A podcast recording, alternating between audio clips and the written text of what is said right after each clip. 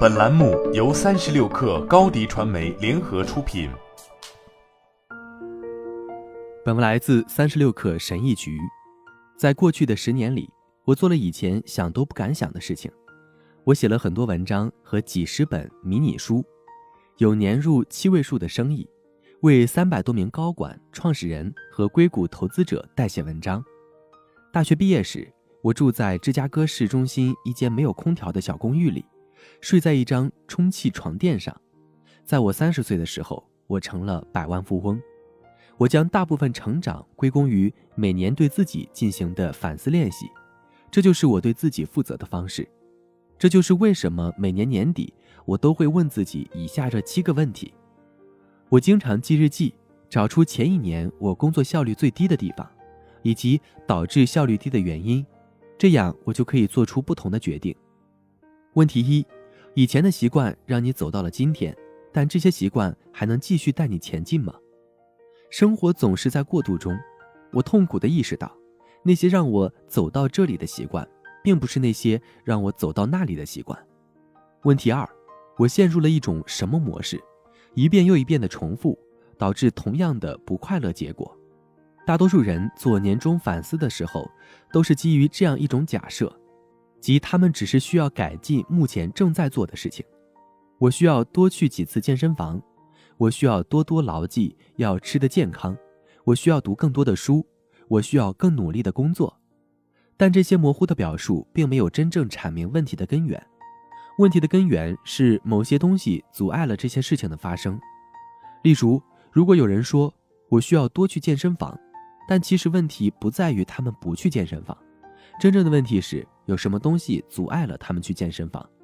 这可能是一种物理障碍，太远；一种情感恐惧，我害怕被评头论足；或一种精神阻碍，我今天不想去。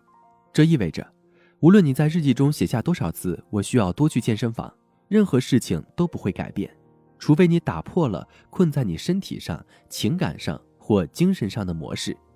是这种模式让新习惯不能轻易形成。问题三：快进到六个月后，我会对自己的决定满意吗？我鼓励你们问自己的最后一个问题与个人幸福有关。我是一个渴望及时满足的人，我的个性就是喜欢说是的，而不是真正花时间去思考它是否会让我在三个月、六个月、九个月或十二个月后感到同样兴奋。这是我在过去几年里一直在积极研究的东西，但最近我有个朋友 问了我这个问题，这个问题我以前从未问过自己。他说：“快进到六个月后，你对自己的决定还满意吗？你还在为你正在做的事情感到兴奋吗？”自从听到这个问题后，我就一直在用它来测试自己。当我遇到一个机会时，我不会去想那是不是我现在想做的事情，我问自己。六个月后，这是我想做的事情吗？我还会对自己的决定感到满意吗？我注意到，百分之九十九点九的情况下，答案都是响亮的不。想法、项目、机会在当下听起来总是令人兴奋的，但六个月后，我看到了成本。我能看到，为了投入时间、精力和注意力，我必须放弃什么。我能感觉到那一刻的及时满足是如何消失的。我自己也承认。一开始，我可能会被这种机会所吸引，并承认真正让我兴奋的，不是这个想法或项目，而是短期的认可和成功的感觉。所以，我鼓励你们把这个问题内化，不要对你遇到的任何事情都说是。问问自己：六个月后，我还会对我的决定感到兴奋吗？你会惊讶地发现，自己内心的回答经常是不。好了，本期节目就是这样。下期节目我们不见不散。